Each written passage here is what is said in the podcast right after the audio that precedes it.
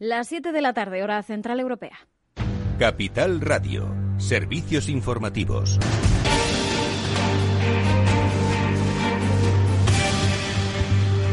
¿Qué tal? Muy buenas tardes. Eh, pues estamos eh, pendientes eh, porque desde las cuatro y media de la tarde están reunidos el ministro de Sanidad, Salvador Illa, también el consejero de este ramo de la Comunidad de Madrid, Enrique Ruiz Escudero. Para las seis y media estaba convocada una rueda de prensa. Seguimos esperando para que salgan a anunciar qué han acordado en ese encuentro. El consejero de la Comunidad de Madrid defendía este lunes que la situación de la pandemia por coronavirus en la comunidad de Madrid está bajo control, por lo que ha dicho que no habría motivos para una intervención por parte del Ministerio de Sanidad. Pero recordamos que desde el Gobierno central abogan por em, eh, cerrar, confinar eh, a toda la ciudad, que esas medidas que se están llevando a cabo en algunos barrios se apliquen a toda la capital.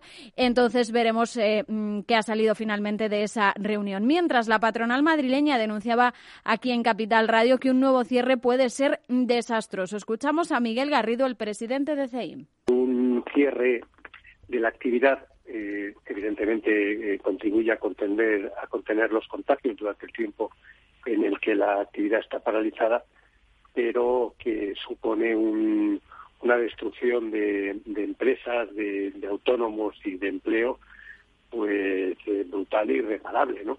Y, y, en el pasado ya ya se acudió a esta a esta política, ¿no? Se tomó la decisión de cerrar, se, se contuvieron los contagios durante un tiempo, pero ahora estamos donde estamos, ¿no? Y bueno, pues eso nos decía aquí en Capital Radio el presidente de CEIM. Pueden volver a escuchar la entrevista completa en capitalradio.es. Veremos si finalmente se toman medidas más estrictas, si finalmente llegan a un acuerdo entre el Gobierno central y el Gobierno de la región de la Comunidad de Madrid. También estaba en el aire esa posible intervención por parte del Gobierno central, pero por el momento, como les decimos, no hay nada confirmado. Lo que sí se ha confirmado es eh, esa condena de un año y medio de inhabilitación al presidente de la Generalitat, a Kim Torra, por parte del Tribunal Supremo. Lo hace por un delito de desobediencia, lo que supone incapacitarlo para el cargo que, actúa, que, ocupa, que actualmente está ocupando. La sentencia constata esa contundente y reiterada intención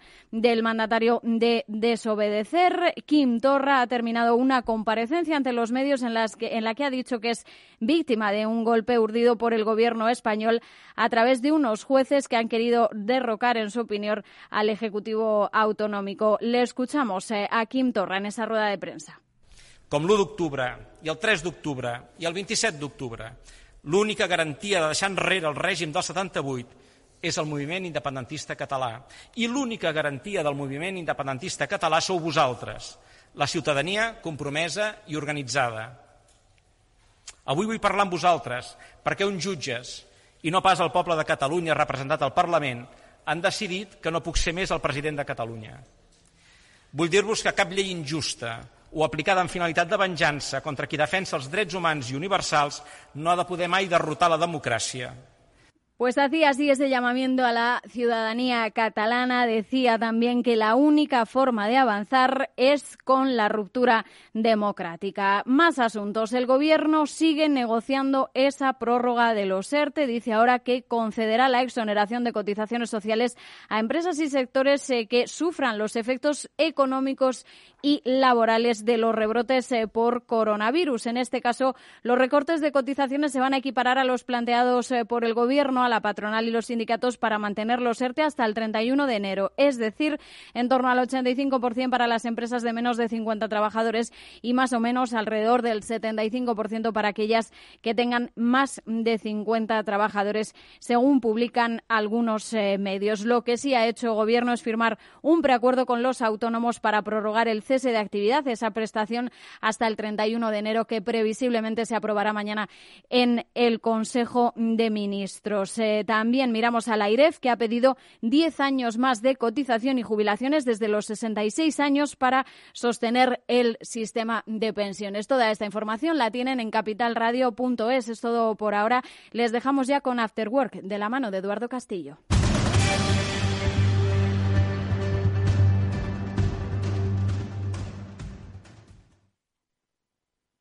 Riesgo 6 de 6. Este número es indicativo del riesgo del producto, siendo 1 indicativo del menor riesgo y 6 del mayor riesgo. ¿Inviertes en bolsa? Con XTB puedes comprar todo tipo de acciones al contado por solo 0,10%. Invierte en acciones y ETF sin costes de custodia. Infórmate en xtb.es.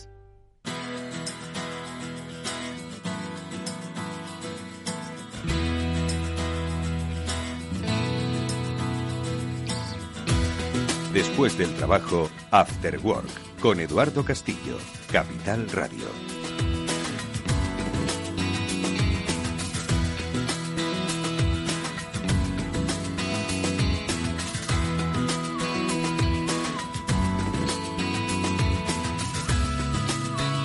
Ya estamos dentro de Capital Radio. Un saludo para todos eh, los que se incorporan en esta sintonía eh, en la que estamos en nuestro Cyber After Work, el programa que cada lunes os acompaña a través de la eh, sintonía de Capital Radio con la ayuda de Pablo Sanemeterio y Mónica Valle, un programa que ya ha comenzado en redes sociales sobre ciberinteligencia, threat intelligence, inteligencia de amenaza y que hoy cuenta con la participación, no los estáis viendo, pero enseguida los vais a escuchar de Daniel Creus, que es miembro del equipo global de investigación y análisis de Kaspersky.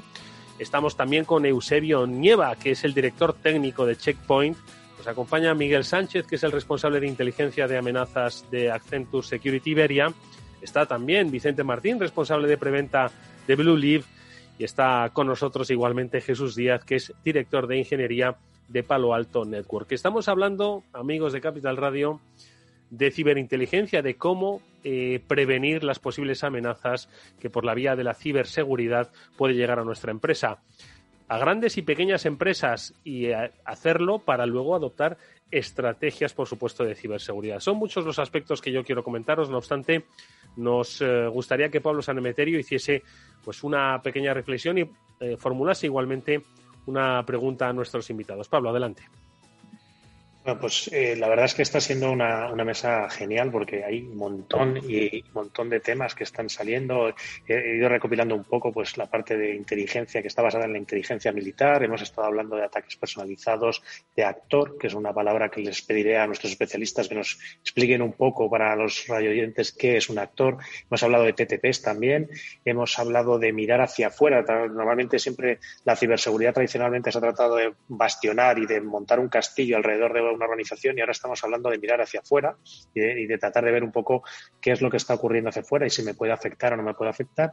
Y sobre todo ha habido una parte que me ha encantado, que es que la ciberinteligencia no va solo de empresas grandes, sino que también va de pequeñas y medianas empresas. Y entonces, un poco la primera pregunta que les quiero trasladar a, nuestros, a nuestros expertos es ¿Qué es lo que puede esperar una compañía de la ciberinteligencia? Es qué es lo que va a recibir, qué es lo tangible que va a tocar y cómo la puede empezar a utilizar eso es lo, para, eso es lo primero que va Eso es lo primero que va a preguntar el consejero delegado. Dice, a ver, ¿qué voy a recibir yo en esto que me va a costar el dinero? ¿no? Entonces, Exacto. A ver, Dani, empezamos por ti. Bueno, pues, ¿qué va a recibir un cliente? Pues seguramente mis compañeros, eh, y voy a dejar que siguen por ese hilo, van a, van a hablar de, pues, de, inteligencia estratégica, inteligencia táctica y operativa y cómo distribuida a estos diferentes, eh, a estas diferentes necesidades. Yo, en mi caso, quiero comentar para qué puede servir Threat Intelligence más allá de, incluso ser proactivo ante un ataque o tener más información sobre las amenazas que nos atacan. Y es que, por ejemplo, a nivel de políticas de seguridad, el Threat Intelligence nos puede ayudar a, entender realmente el riesgo que sufrimos como empresa. Entonces, esta es una parte que normalmente no, no, se ve tanto en el Threat Intelligence porque se considera como algo más, vamos a llamar, técnico, pero en realidad este Threat Intel lo podemos aplicar a muchas otras cosas. Por ejemplo, eh, a nivel de estrategia también es importante saber eso. Eh, no necesitamos perseguir absolutamente todas las amenazas que veamos, porque eh, básicamente estaríamos cayendo en el, en el, fallo del ruido, que es uno de los problemas del Threat Intel. Es decir, yo a una empresa no le puedo proveer, o sea, no puedo permitirme que yo los indicadores o la inteligencia que yo produzco para esa empresa deba ser tratada otra vez para que el cliente decida qué es lo que le afecte o no. Es, decir, tiene que ser algo muy, muy dirigido a ese cliente. Y por último, a, nivel de defensa, que evidentemente nos puede eh, ayudar a identificar algunos vacíos en, nuestra, en nuestros sistemas de defensa. Y creo que por esto es tan importante el que seguir una metodología muy precisa para producir esta inteligencia.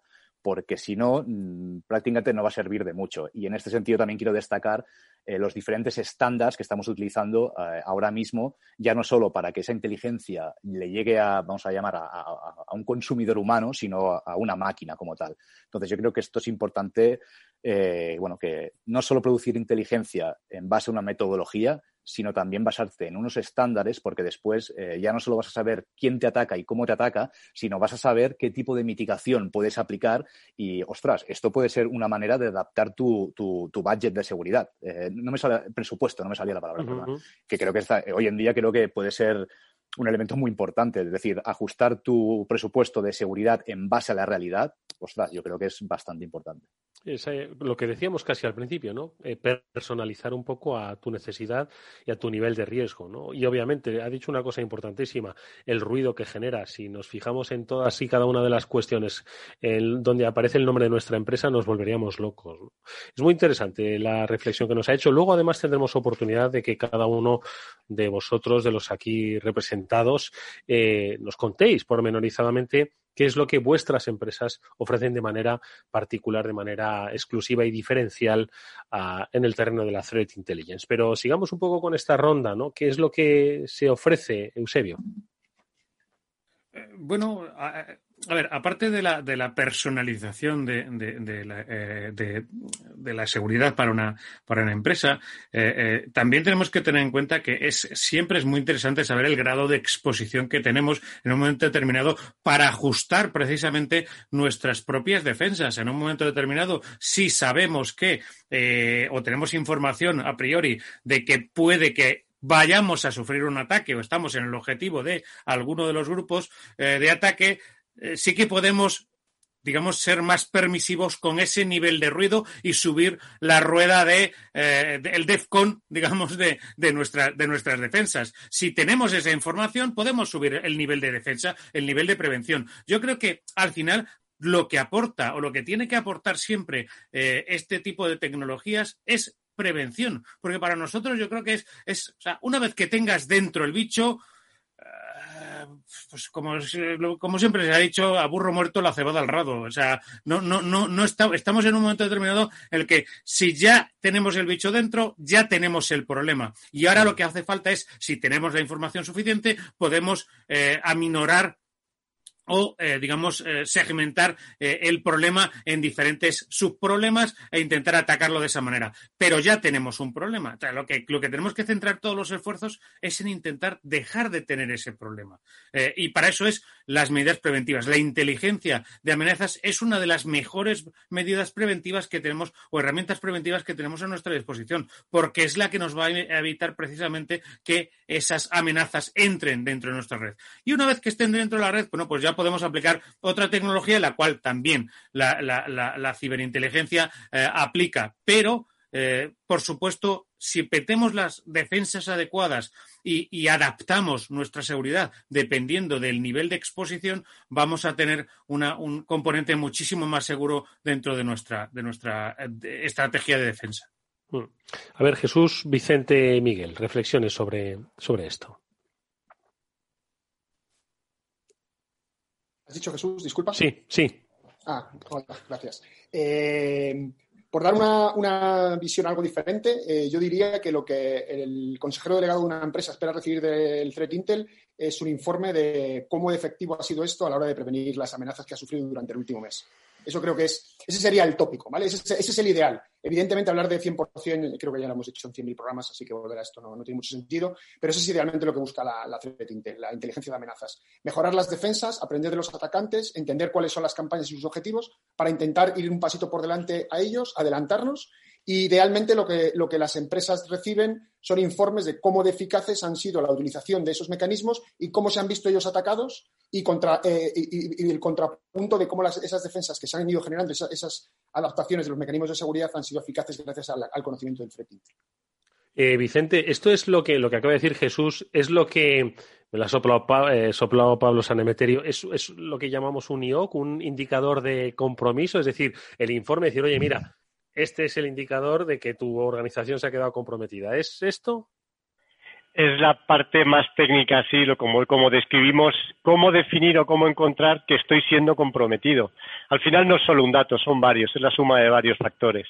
Cada uno de ellos va sumando para que al final encuentres una amenaza en concreto, hagas una atribución o seas capaz de desplegar las medidas correctoras o preventivas que necesites para, para paliar esa amenaza, que eso posiblemente el IOC lo que te está dando es un dato de que puedas estar siendo atacado o puedas estar siendo comprometido. ¿no? Yo aquí me gustaría hacer un, digamos, un paréntesis un poco menos técnico, ¿vale? Con respecto a lo que con respecto a lo que se habla cuando se habla de, de, inteligencia o de qué tienes eh, como, como retorno la inteligencia y nos estamos yendo, yo creo, mucho a toda la parte que comentabais del IOC, de la amenaza, del malware. Todo esto es, es inteligencia, pero también es inteligencia el descubrir eh, por ejemplo, como banca y hay un retorno, un retorno de inversión claro, que me están robando tarjetas de crédito y que las están vendiendo en un market underground. Ahí hay un retorno de inteligencia, hay un retorno económico con respecto a descubrir que todo eso, pues lo he robado y lo he recuperado, ¿no? También podemos hablar de que de, daño reputacional de marca, que también es tangible, ¿no? Eh, todo aquello que se menciona dentro de una red social, todo lo que se está mencionando sobre una compañía, el uso ilícito de tu marca en una, en una página web, eh, actividades de phishing. Todo eso tiene en sí un retorno claro, ya sea en daño reputacional o en daño económico, ¿no? Muy interesante, la verdad es que esta reflexión que trasciende ¿no? el, componente técnico y que va, como hemos hablado, ¿verdad, Mónica Pablo, en muchas ocasiones, de que la propia reputación no es algo de lo que eh, se puede ver eh, muy afectado una compañía que ha sido atacada o que estás eh, causando un perjuicio en el falso nombre de la misma. ¿no? Pero bueno, vamos a cerrar, si queréis, esta ronda con la reflexión de Miguel sobre lo que tiene que esperar ese consejero delegado. Bueno, es un poco una burda pregunta a la, interesante reflexión que había hecho Pablo. ¿Qué le, ofrecemos a la empresa, Miguel? Sí, yo, creo que es difícil, ¿no? Eh, en primer lugar, creo que, la, reflexión que han hecho mis compañeros es muy acertada. Luego, creo que además es muy difícil, ¿no? Estaba comentando Vicente el cómo demostrar de alguna manera el, cómo, está sirviendo esta inteligencia a la organización. ¿no? Yo creo que aquí la, trasladar la idea a los clientes de que de alguna manera la inteligencia de amenazas lo que va a conseguir es una mejora de eficiencia de todas las capacidades de ciberseguridad de la organización. ¿vale? Y aquí lo que estamos hablando es de aprovechar mejor los recursos con los que contamos. Vemos cómo la inteligencia además no solo alimenta esas capas más técnicas, sino que alimenta también a las capas estratégicas, ¿vale? Es decir, la, inteligencia de amenazas debe ser de alguna manera el centro de las operaciones de ciberseguridad de los clientes. ¿Por qué? Porque permite eh, adoptar mejores estrategias. Mm, evaluar el riesgo que tenemos y por lo tanto si conocemos nuestro riesgo y conocemos nuestras carencias de alguna manera vamos a poder eh, destinar mejor esos recursos de presupuesto que comentábamos. Es decir, vamos a intentar, eh, viendo también la industria en la que estoy, y aquí estamos hablando también de una verticalización de la seguridad, ¿no? Es decir, tenemos que personalizar al máximo la seguridad, tenemos que entender el sector en el que estamos y qué objetivos tienen los atacantes en este sector. De alguna manera así podremos eh, ir, destinando este presupuesto de la mejor manera posible. Pero es que no solo en estas eh, capas más estratégicas se mejora la eficiencia, sino también a todos los niveles, ¿no? Vemos como cuando hacemos ejercicios vamos a nombrar algunas de las capacidades capacidades ciber, ¿no? Con las que seguro que cuentan muchos de los clientes que nos están escuchando y que, y que son para todos conocidas, ¿no? Por ejemplo, eh, cuando estamos hablando de eh, el threat hunting, ¿no? Es decir, de esa caza de amenazas. Pues de mm. alguna manera, si conocemos qué es lo que está pasando ahora mismo ahí fuera, conocemos lo que nos ha pasado a nosotros, somos capaces de plantear y de generarnos una serie de hipótesis que en, en forma de escenarios que nos permitan ver si estamos afectados o no, ¿no?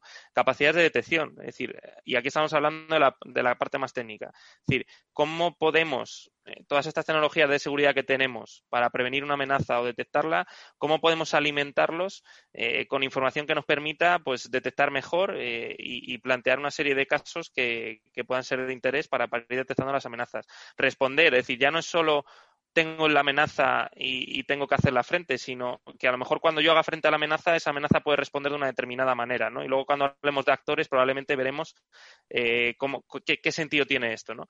Y estas estrategias que plantea el ataque como contraataque a lo que nosotros estamos haciendo, también es importante evaluarlas y tenemos que ver, digamos, cuál puede ser eh, el posible impacto que pueden tener nuestras propias acciones. Es decir, vemos cómo, mm, de alguna manera, la inteligencia, pues, eh, es algo que va a mejorar la eficiencia a todos los niveles, ¿vale? Entonces, bueno, simplemente eso. Me mejor aprovechar mejor los recursos. Esa sería un poco la, idea. Oye, ¿cómo, ¿cómo se implementa la, inteligencia de amenazas? Es decir, al final eh, recurro un poco a ese, ese componente cuando yo llamo a una compañía como la vuestra pues para que me implemente una serie de servicios ¿no? de, protección.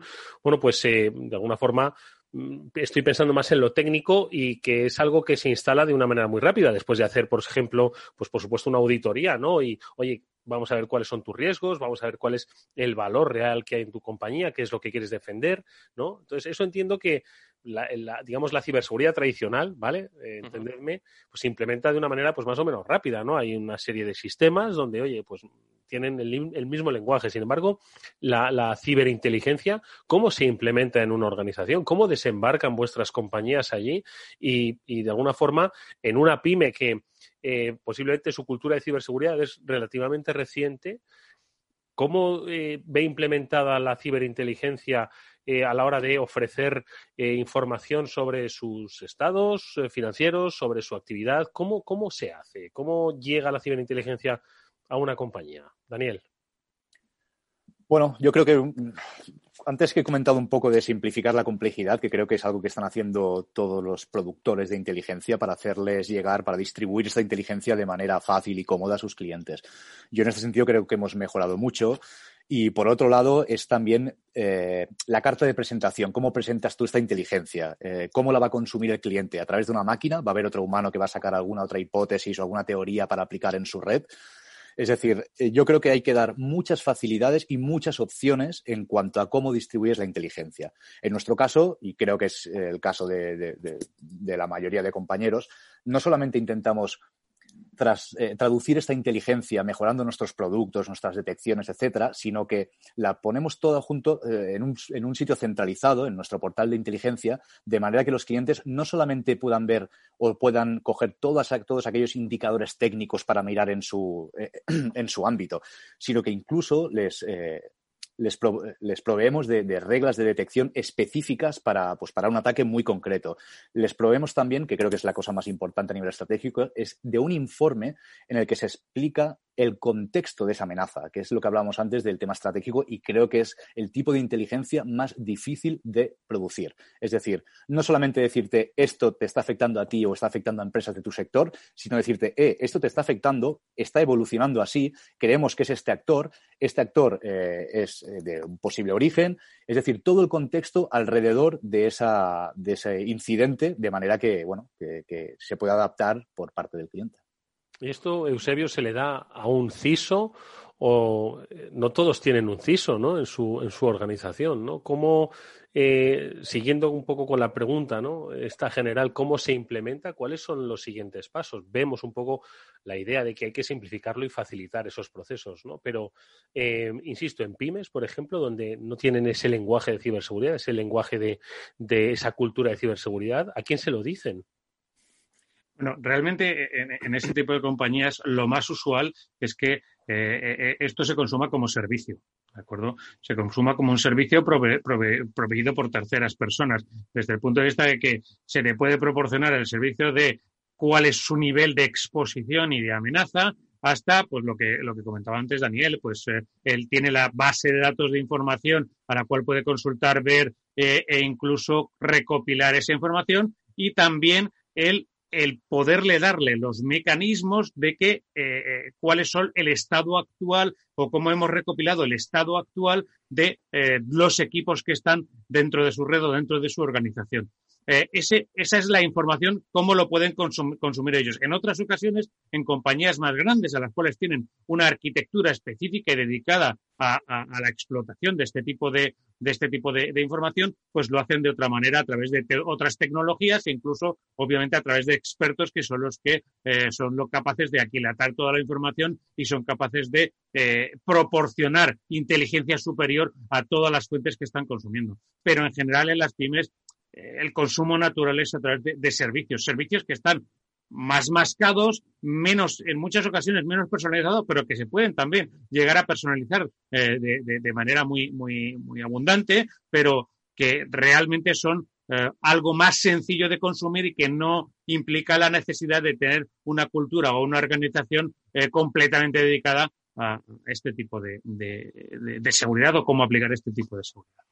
Oye, incidiendo un poco en, en los resultados, Jesús, cuando de repente vosotros los especialistas implementáis un, un, proceso ¿no? de ciberinteligencia que previene a una compañía y le dice, oye, esto está ocurriendo en tu sector, esto está evolucionando, como decía Dani, esto está evolucionando de esta manera y las circunstancias a las que nos dirigimos pueden ser estas. Entonces, al mismo tiempo entiendo que tenéis que recomendar una estrategia de acción o una estrategia de reacción, porque muchas veces, eh, lo recordarán Pablo y Mónica, en esto de la ciberseguridad decíamos, mira, atacar te van a atacar, ¿no? Eh, entonces, lo que tienes que, asegurarte es de que vas a responder bien a ese ataque que, es inevitable. Entonces, yo no sé en este sentido, en esa máxima de que te van a atacar sí o sí, eh, la ciberinteligencia, que lo que pretende es evitar que te ataquen o alertarte de que te van a atacar, ¿cómo funciona ¿no? en esa máxima que lo rompe Jesús? Si me van a atacar, ¿de qué me sirve la ciberinteligencia si van a conseguir entrar? Muy bien, pues es muy buena pregunta. Eh, digamos que la ciberinteligencia la puedes utilizar en, dos facetas. La puedes utilizar en la faceta de la prevención, que es la deseable, la que eh, ya hemos comentado antes, ¿no? Cuando bromeábamos con que una vez que el burro está muerto, etcétera. Eh, y la puedes utilizar cuando, cuando, el, cuando, cuando el burro desgraciadamente ya está muerto y te toca tomar, eh, tomar acciones y medidas, ¿vale? Eso, también ocurre, desgraciadamente. En la primera fase, que es la más deseable, para, a la hora de fortalecer, fortificar nuestras defensas, mejorar, crear reglas automáticas que prevengan, crear nuevos sistemas de seguridad, mejorar los algoritmos que detectan, ¿vale? Sin ánimo de entrar en, en detalles muy técnicos. Cuando yo aprendo que me están atacando desde determinados orígenes, pues eh, soy capaz de levantar defensas probablemente en mis cortafuegos de perímetro o en mis soluciones de antivirus en los endpoints de nueva generación o lo que sea para prevenir comunicaciones de ese estilo.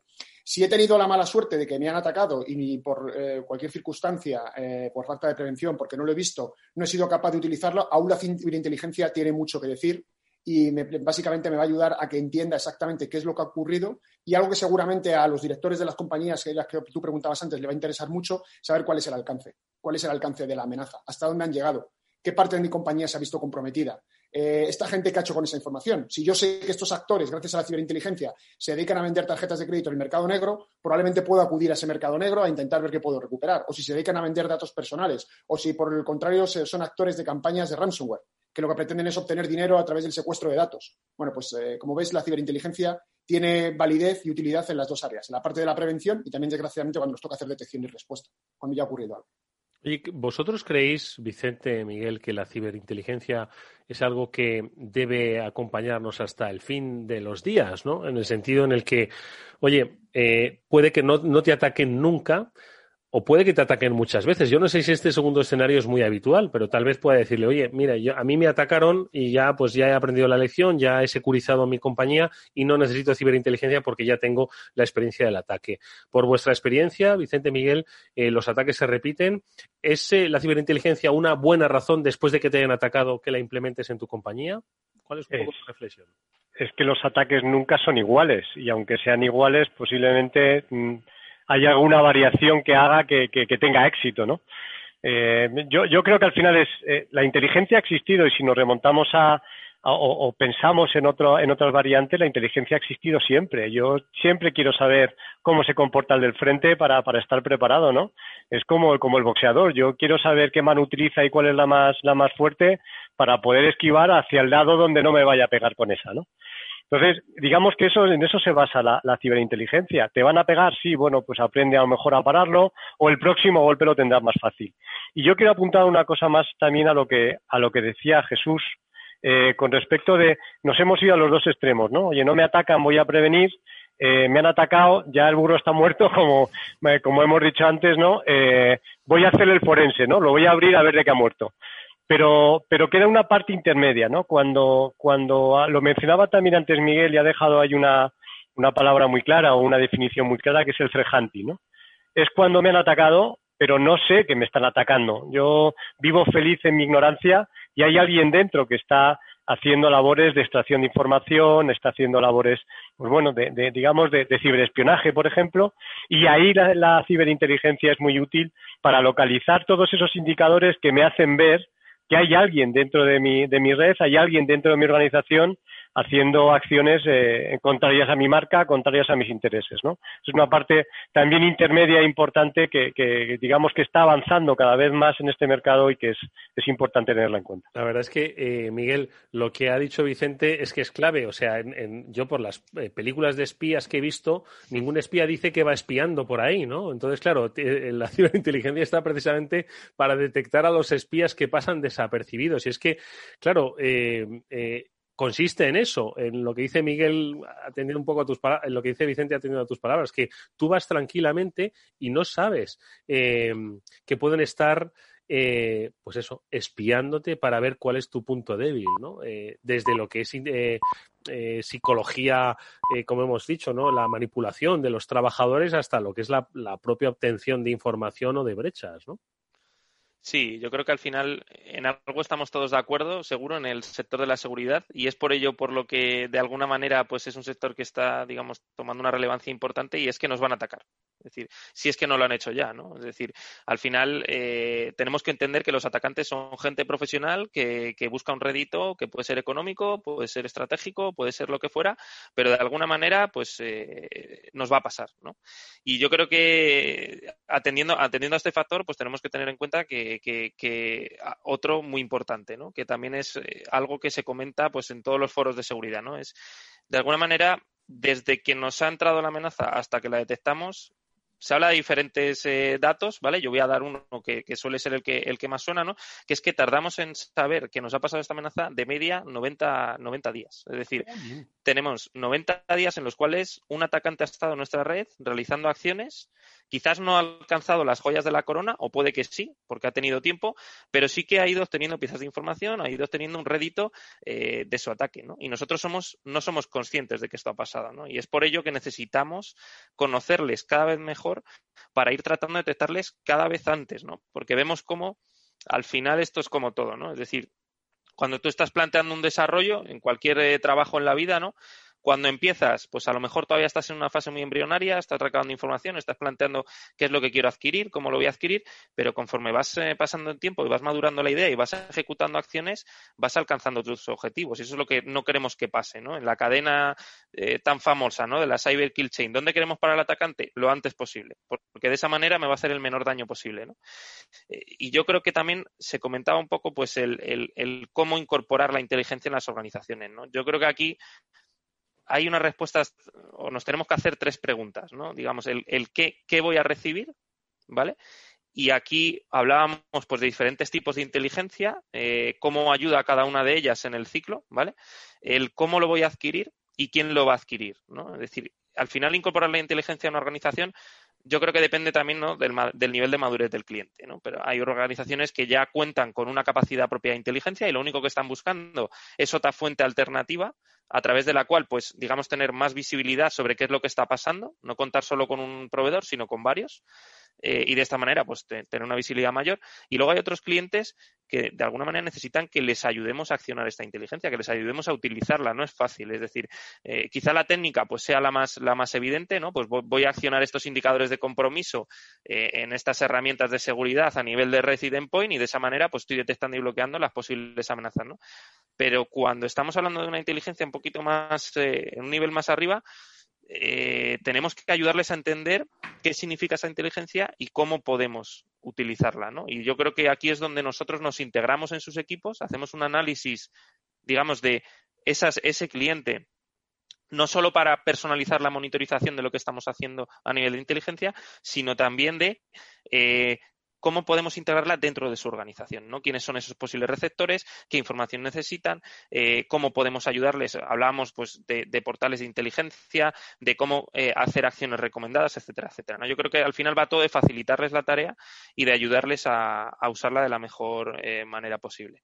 Oye, antes de que Pablo haga una reflexión, me gustaría preguntarle a Mónica, y en realidad preguntaros a vosotros, si mm, British Airways eh, podría haber evitado lo que le pasó, Mónica, con ciberinteligencia, si Marriott podría haber evitado lo que le pasó con ciberinteligencia, si hace poco estuvimos hablando en el programa de el robo de datos de EDP, ¿no? además en, un proceso bastante complejo dentro de la compañía, eh, si lo que ocurrió en la MT de Valencia eh, habría tenido eh, pues una minimización del impacto con la eh, ciberinteligencia. Todos estos casos que hemos comentado en el programa, ¿crees que la ciberinteligencia podrían haber eh, podrían haberlos evitado? ¿Podrían haber hecho, no sé, que la historia fuese diferente? Te lo pregunto a ti, Mónica, y os lo pregunto al resto de la mesa. Pues es muy interesante esa reflexión, Eduardo. Lógicamente no sabemos qué tipo de, estrategia de ciberseguridad, de técnicas y de soluciones y de servicios tenían esas empresas. No dudamos de que, tendrían algunos, ¿no? Eh, y, que tendrá una ciberseguridad bien implementada, pero como también estabais diciendo, eh, eh, todas las empresas, sobre todo este tipo de empresas que has mencionado, están recibiendo ciberataques constantemente.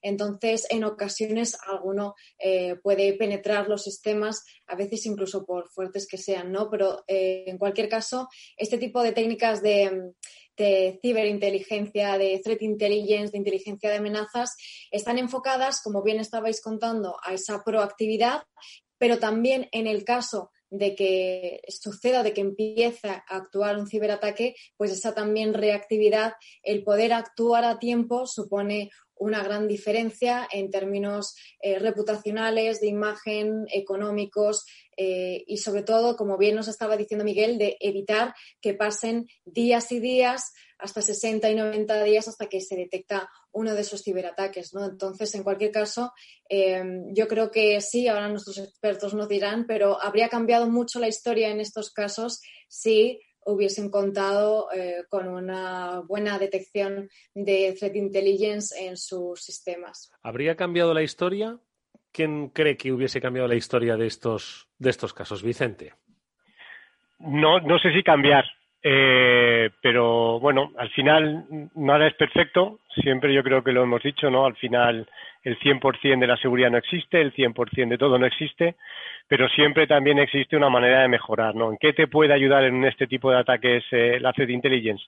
Primero lo que hemos dicho muchas veces, el tema de la prevención, el tema de estar preparados, el tema de conocer cómo te pueden atacar. Cuanto más sepas, menos posibilidades tendrás de ser atacado, evidentemente, pero hay una parte también muy importante y es que ese daño que se ha producido, eh, esos datos que se han exfiltrado, todo eso, lo puedas recuperar de la manera más rápida posible. ¿Cómo lo sabes eso? Conociendo a tu adversario, dónde los vende, dónde los hace públicos, cómo se los lleva. Eso es digamos, una parte muy importante también del Threat Intelligence que nos sirve para, para minimizar el impacto de, cualquier tipo de ataque de este tipo. Madre mía, irte al mercado negro, ¿no? Eso ya requiere, requiere especialistas de cuidado, ¿eh? Y con valor. Eusebio, también querías apuntar algo a este respecto. Sí, antes habéis eh, preguntado si, esa, si habían seguido la estrategia correcta. Mm. Eh, si eres atacado, siempre has tenido una estrategia incorrecta. Ahora tienes que aprender de eso. ¿De acuerdo? es, ese, ese cómo abordar el aprender es, es, lo que va a marcar el futuro o, el éxito en el futuro frente a otros ataques. Eh, y lo digo porque es que en algunas ocasiones hemos visto, y estoy convencido que todos mis compañeros aquí han visto, pues eh, eh, compañías que han sido infectadas por el mismo virus dos veces. ¿Vale? Y eso es algo de, de que de verdad tenemos que, tenemos que parar desde el principio. No quiere decir que la inteligencia, la, ciberinteligencia te vaya a, resolver todos los problemas. Es más, una ciberinteligencia mal aplicada en algunas ocasiones va a ser incluso más problemática porque va a generar muchísimo más ruido. Entonces, tenemos que aplicar la ciberinteligencia de, de, la forma correcta, ¿vale? y también apropiada a, las, a la arquitectura de la organización.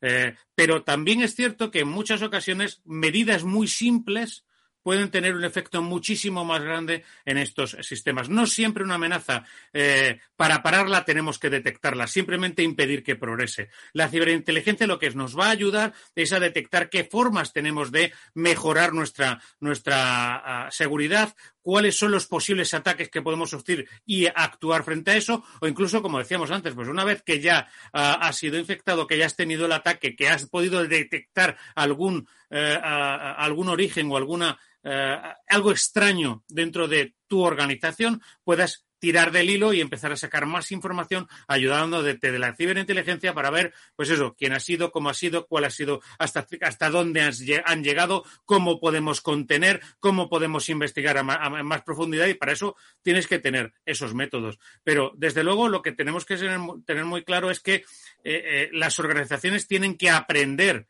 de, de sus errores que desgraciadamente en ciberseguridad no siempre es así. Eh, y no solo es aprender de sus errores, sino también aprender de los errores de otros. Es decir, si sabemos cómo se ha aplicado la seguridad en algunas compañías y sabemos que han sido atacados, no pensemos que nosotros ya estamos a salvo de eso, porque eh, eso ya lo han usado, a mí no me... Eh, es que muchas, en muchas ocasiones se ha visto que muchas compañías del mismo sector han caído precisamente porque no han tenido la, la precaución de eh, defenderse de una amenaza que abordaba todo el sector o que abordaba todo el tipo de compañías. Entonces, eh, la, ciberamenaza no solo es, o sea, la ciberinteligencia de amenazas no solo es eh, el detalle, el, IOC, el, indicador de compromiso o, incluso el, ADN de, de, lo que está atacando. Muchas otras ocasiones es esa información que nos va a permitir estar preparados frente a amenazas que van a surgir porque están dentro de nuestro sector o están muy próximas a nosotros y de las que tenemos que defendernos. esa es también una de las partes que la, ciberinteligencia nos puede ayudar a suplir. Pero también es cierto que, como cualquier tecnología, si la aplicamos mal, puede tener muchos más perjuicios que beneficios. Entonces, también tenemos que tener en la cabeza eso, que, que entrar como un elefante en una cacharrería porque la, ciberinteligencia de seguridad va a resolver todo el problema, no va a ocurrir así. Tenemos que aplicarla de manera eh, juiciosa. ¿Alguna reflexión más antes de cederle la palabra a Pablo, Dani, eh, Miguel? Sí. No, yo... Oh, perdona, Dani, adelante. Luego. Hmm. Vale, vale, Daniel. No, iba a comentar que, de hecho, algunos de mis compañeros lo han comentado, pero en otras palabras, que creo que también es, es importante tener en cuenta que muchas veces también con, con cierta inteligencia podemos hacer que vamos a decir que la capacidad económica de un ataque sea mucho más grande de lo que el atacante está buscando. Entonces, yo creo que eso también es un, es un buen punto de, llegar a una disrupción en este sentido, de decir, ostras, si, si el atacante cada vez se lo pongo más, difícil, le pongo tretas, incluso puedo intentar eh, meter otras disciplinas de, otras tecnologías en mi red, como son tecnologías de decepción, por ejemplo, para marear un poco al atacante, de manera que se alargue mucho el ataque en el tiempo, pero él no consiga lo que decía Miquel, creo que era las joyas de la corona. Entonces, creo que también es un aspecto importante tener en cuenta, es decir, el aumentar el coste del ataque. Miguel. Sí, yo creo que al final, eh, es decir, es muy difícil predecir y hacer una afirmación, eh, digamos, eh, certera sobre qué hubiera pasado si la estrategia hubiera incorporado la inteligencia, ¿no? A la hora de defendernos frente a los ataques que, hemos estado viendo y que cada vez son más, digamos, más frecuentes en las noticias. Lo que sí que está claro es que ahora, mm, digamos, que si bien es cierto que el mundo digital, pues tiene unas particularidades que, que que lo hacen diferente del mundo físico, por decirlo así.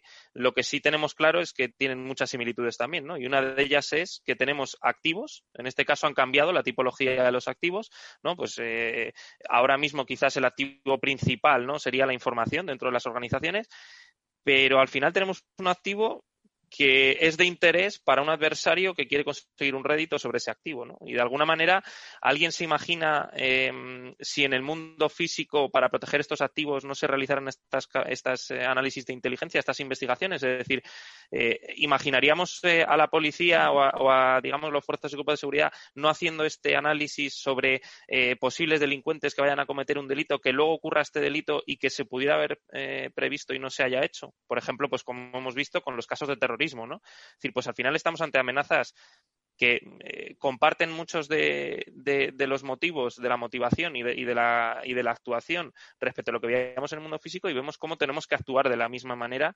eh, en el mundo digital. Es decir, tenemos que, protegernos con una estrategia clara. A partir de aquí, y, y, creo que es algo también muy importante, ¿no? Vemos cómo una cosa importante de entender es eh, hablábamos antes de la idea de perímetro, ¿no? De cómo las organizaciones pues tenían un perímetro definido y de alguna manera pues estaba controlado. Estaba, eh, se implantaban medidas de seguridad y se prevenían las amenazas. Ahora mismo vemos cómo el perímetro queda diluido. Es decir, ese perímetro al final ahora en quién reside? Residen los empleados. Y más ahora en estos tiempos del teletrabajo, ¿no?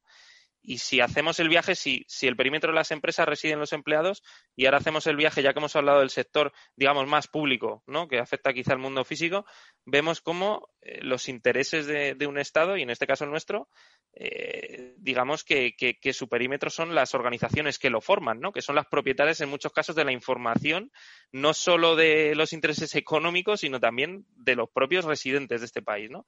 Y si hacemos el viaje completo, vemos cómo el perímetro de un Estado ¿no? residen los propios empleados, que no dejan de ser los ciudadanos. ¿no? Entonces aquí también recalcar una idea fundamental, que yo creo que es esa colaboración público-privada ¿no? que tiene que haber en este mundo de la inteligencia, eh, que yo creo que es fundamental para, para defender mejor nuestros intereses, ¿no? no solo a nivel de organización, sino a nivel país. Y, y sobre todo, también resaltar no solo colaboración público-privada, sino colaboración en general, ¿vale? Sin, apellidos, porque yo creo que esto es uno de los pilares de la inteligencia y que tenemos todos que, intentar eh, llevar a cabo. Hablábamos aquí, como por ejemplo, pues los diferentes compañeros estamos en foros a través de los cuales, pues, eh, aunque puede parecer que tenemos intereses diferentes, ¿no? Pues tratamos de, llegar a un fin común entre todos. Eso que dice Miguel es, clave. Eh, no solo cuando recordáis hicimos ese programa de infraestructuras críticas, al final las empresas pues forman parte de esos sectores eh, estratégicos para un país, electricidad, eh, estamos hablando de materias primas, estamos hablando de suministros energéticos, en fin, al final eh, tenemos que tener una, un intercambio, la salud, ¿no? Ahora mismo, más que nunca, ¿no? En esa colaboración público-privada es necesaria inteligencia, algo que yo no sé si por otro lado, aunque yo creo que esto daría para, para otro programa, ya trabajaba eh, eh, de alguna forma los, y eh, los cuerpos y fuerzas de seguridad del Estado. ¿no? Al final, ellos también tienen que defenderse de otro tipo de atacantes. Como decía Miguel, pues esos perímetros, al final, pues las empresas defienden su información estratégica financiera y el Estado defiende pues otro tipo de información. ¿no? Pero al final, creo que el sistema de, prevención y defensa a través de la ciberinteligencia es, es, el mismo. ¿no? Pero insisto que eso daría para, para otro programa. Pablo, lanzamos, si te parece, una reflexión y una cuestión más para nuestros invitados.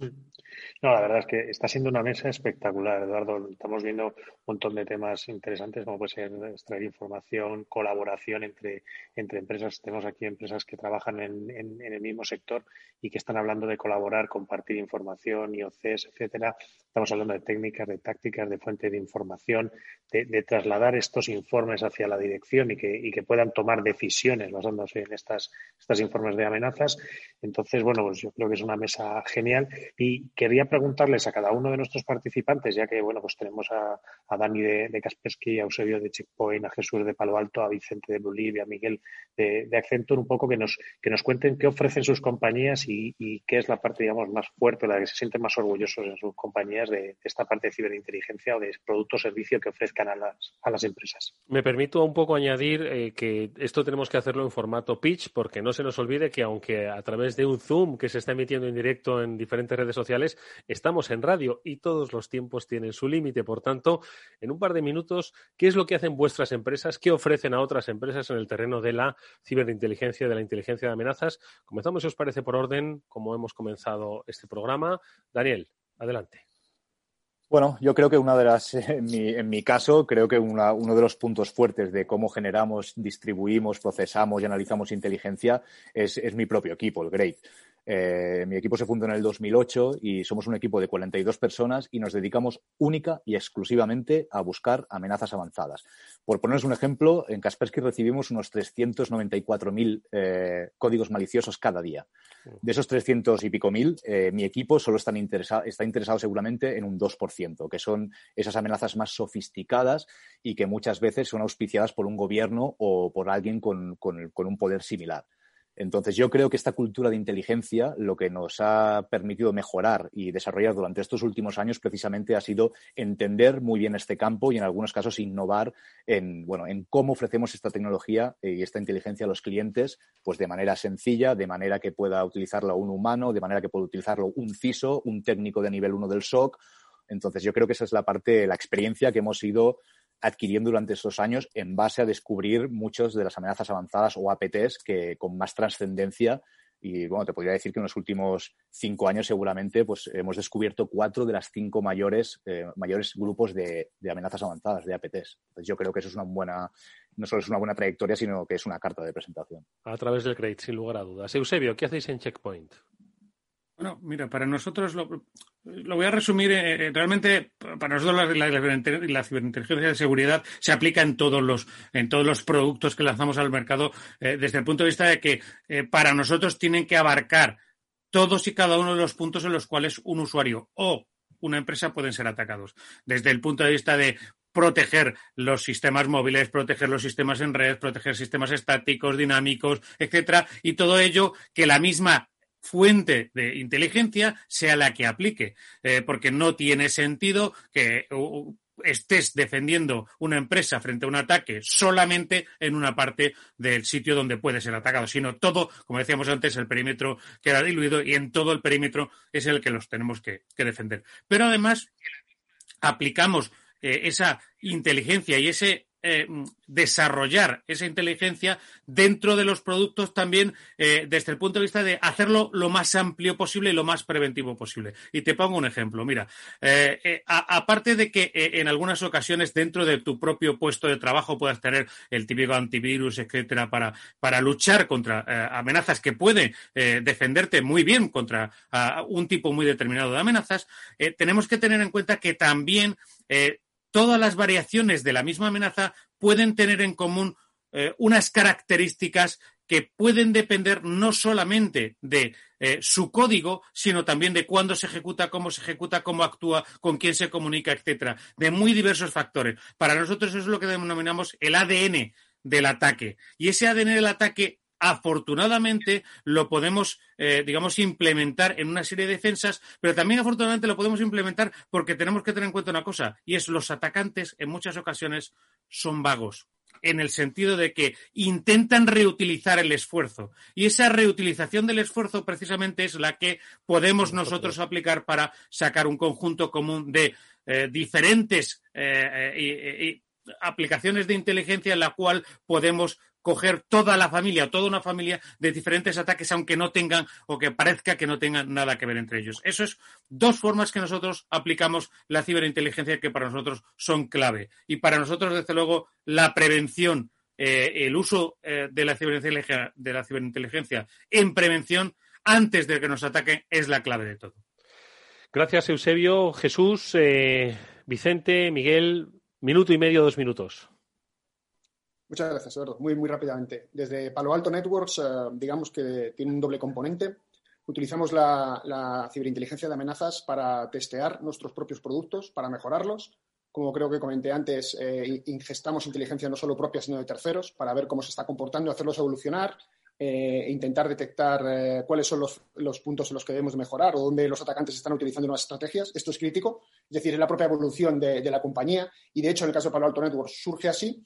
Y luego tiene también una vertiente de, ofrecimiento, un segundo componente de ofrecimiento a terceros. Es decir, toda esa ciberinteligencia que hemos sido capaces de, recopilar a lo largo del tiempo, la ponemos a disposición de clientes eh, con el que tengan el objetivo, la intención de nutrirse de esos indicadores de compromiso, de esas amenazas, para mejorar eh, eh, a su vez sus, propios servicios. Mm. Sí, correcto. Eso puede ser de una manera totalmente autónoma, es decir, cada uno se conecta, digamos, a estos datos y los consume como quiera, o también existe, probablemente esto también daría para, hablar más a, fondo, pero existen, existen sistemas de orquestación y de automatización, se llaman SOAR, que seguramente habéis oído hablar de ellos, que básicamente lo que te permiten es consumir esos indicadores, esa inteligencia de manera automática y eh, aplicarla dentro de tu propia organización. Así que esas serían un poco las tres vertientes. Vicente, Blue eh, nosotros, digamos que vamos a cubrir un poquito lo que hemos estado hablando antes, ¿no? Eh, nosotros somos una, una, empresa que busca siempre desde fuera, quizás es un valor un poquito o un factor un poquito diferencial con respecto a lo que puede ser Checkpoint, Palo Alto o Kaspersky. Nosotros buscamos siempre ciberamenazas que están en el Open Deep y Dark Web y se las proveemos al cliente de una manera muy sencilla, de una manera modular y dirigida. Es decir, nosotros siempre damos a los clientes la información eh, que está relacionada con sus bienes, que está relacionada con su compañía y que está relacionada con lo que realmente ellos están buscando. Esa inteligencia la obtenemos de diferentes fuentes, incluso fuentes propietarias. Nosotros, eh, aparte de lo que pueden ser eh, las típicas fuentes abiertas, como puede ser la red oscura, como pueden ser las, eh, redes sociales, tenemos nuestra, o proveemos o generamos nuestra propia inteligencia gracias a nuestros propios medios, nuestras propias tecnologías. Eso lo hacemos siempre de una manera automática que nos permite además proveer esa inteligencia de manera eh, muy fresca. Eh, lo más importante, y creo que lo hemos dicho antes, era esa inmediatez, ese quiero tener la información ya y ese es uno de los puntos eh, fundamentales que tenemos nosotros en Blue Y cerramos esta ronda para saber qué, qué ofrecen eh, las empresas que hoy protagonizan nuestro programa con eh, la explicación de Miguel Sánchez de Accenture. Miguel, ¿qué ofrecéis vosotros? Sí, bueno, yo creo que cuando, cuando hablamos de Accenture y del concepto de inteligencia que tenemos, yo creo que tenemos que hablar pues de las adquisiciones que hemos ido realizando a lo largo de los años. ¿no? Yo creo que hace alrededor de tres años eh, Accenture adquirió iDefense, quizá una de las pioneras dentro del mercado y una de las eh, empresas realmente que empezó como una empresa de inteligencia y digamos que se ha mantenido como una empresa de inteligencia a lo largo de los años, con profesionales con más de 20 años de experiencia, además con una presencia internacional, es decir, eh, estamos en prácticamente todos los países y, esto nos permite, pues, eh, digamos, hacer esa recolección de información eh, específica para cada geografía y no solo para cada geografía, sino para cada vertical o para cada industria, lo cual nos lo permite, pues, ese conocimiento que tenemos, digamos, de los clientes al estar en ellos realizando no solo servicios de seguridad, sino cualquier servicio tecnológico. Em, también recalcar, pues bueno, eh, la reciente adquisición, que como todos sabréis, pues hace un año también eh, contamos con, con, con, los servicios de, de, Symantec. Y yo creo que hay que entender aquí eh, un poco pues de qué va la inteligencia. Al final la inteligencia o los servicios de inteligencia van de tecnología y aquí estamos hablando de estas plataformas y, herramientas que ponemos a disposición de nuestros clientes, de tecnología y de personas, de perfiles expertos en seguridad que permitan pues obtener la inteligencia de la mejor manera posible. Y no solo eso, sino contar con una red de profesionales que nos permita pues eh, ir, eh, resolviendo los retos que nos plantea la seguridad del mañana.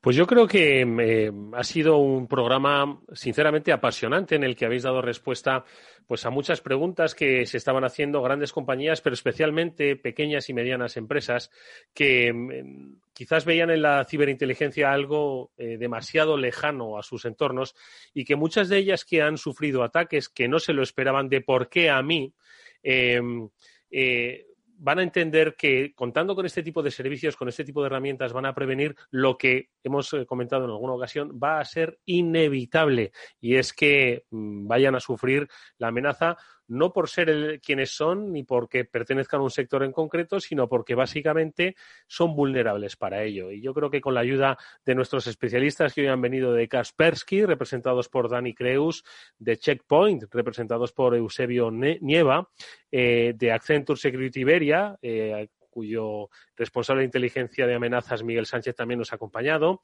por Vicente Martín, el responsable de preventas de Blue Leaf, y por Jesús Díaz, el director de ingeniería de Palo Alto Networks. Hemos aprendido, bueno, pues eh, nada, simplemente una primera aproximación, porque esto da para, para mucho de lo, que se, de lo que supone la ciberinteligencia, la inteligencia de amenazas de cuál es el escenario en el que se mueve dentro de la necesaria cultura de ciberseguridad de las compañías y que brevemente, Pablo Mónica, pues eh, nueva lección ¿no? de por dónde van a ir los cauces en materia de ciberseguridad de las compañías. Diez segundos para cada uno. Sí, totalmente. O sea, no, eh, no, hemos podido tener una mesa mejor con unos invitados mejores y en lo que nos han dado unas pinceladas que estoy convencido que podríamos hacer una mesa de diez horas y todavía nos quedaríamos cortos. Y nos quedaríamos cortos. Mónica. Pues sí, eh, una técnica sin duda pensada para los retos actuales que tienen las empresas. Muchas gracias a todos los invitados que han estado fantásticos. Nos quedamos con esas claves, ámbito proactivo y reactivo. Ya, Eduardo. Nos vamos, nos despedimos de la sintonía de Capital Radio. Gracias por haber estado ahí. Enseguida os despedimos de eh, esta sintonía de las redes sociales.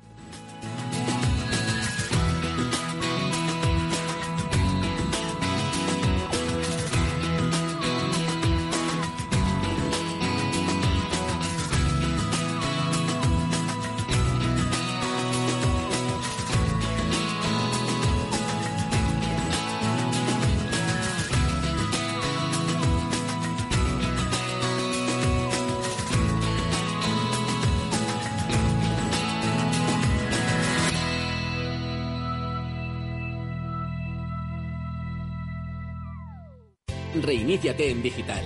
Desde Fundación Telefónica queremos repensar contigo las profesiones del mañana. De manera gratuita, a través de nuestro programa Conecta Empleo, te asesoramos y ponemos a tu disposición todas nuestras herramientas y cursos formativos digitales para que encuentres tu oportunidad laboral. Reiníciate en digital en fundaciontelefónica.com. Hola, soy Leopoldo Abadía, autor de La Crisis Ninja, y quiero hablaros de lo normal. Lo normal es que cuando compramos algo sepamos cuánto tenemos que pagar, ¿no? Pues eso mismo debería suceder a la hora de invertir. Por eso me gusta Finanbest, comisiones bajas y claras, sin letra pequeña. Entra en finanbest.com y descubre que lo normal es extraordinario. Lo normal es Finanbest. Escuchas Capital Radio, Madrid 105.7, la radio de los líderes. Ni jopé ni jopa. Hay que hacer la digestión dos horas. Anda, no llores, que no es nada. Ahora te pongo una tirita. Tus abuelos lo hacen todo por ti. Ahora hazlo tú por ellos. Se lo debes. Ponte la mascarilla. Mantén la distancia. Ahora te toca cuidarlos a ti. Ayuntamiento de Madrid. Capital Radio. Aportamos valor. Mi empresa me ha comunicado que hace un ERTE. ¿Voy a agotar mi derecho a percibir una prestación por desempleo? Se establecen los días a los que se tiene derecho a la protección de forma general y se descuenta la prestación recibida por los días que se vaya recibiendo el subsidio y se van descontando de ese derecho. Si se trata de una reducción de jornada, se consume la prestación por horas. Para personas inquietas, Capital Radio.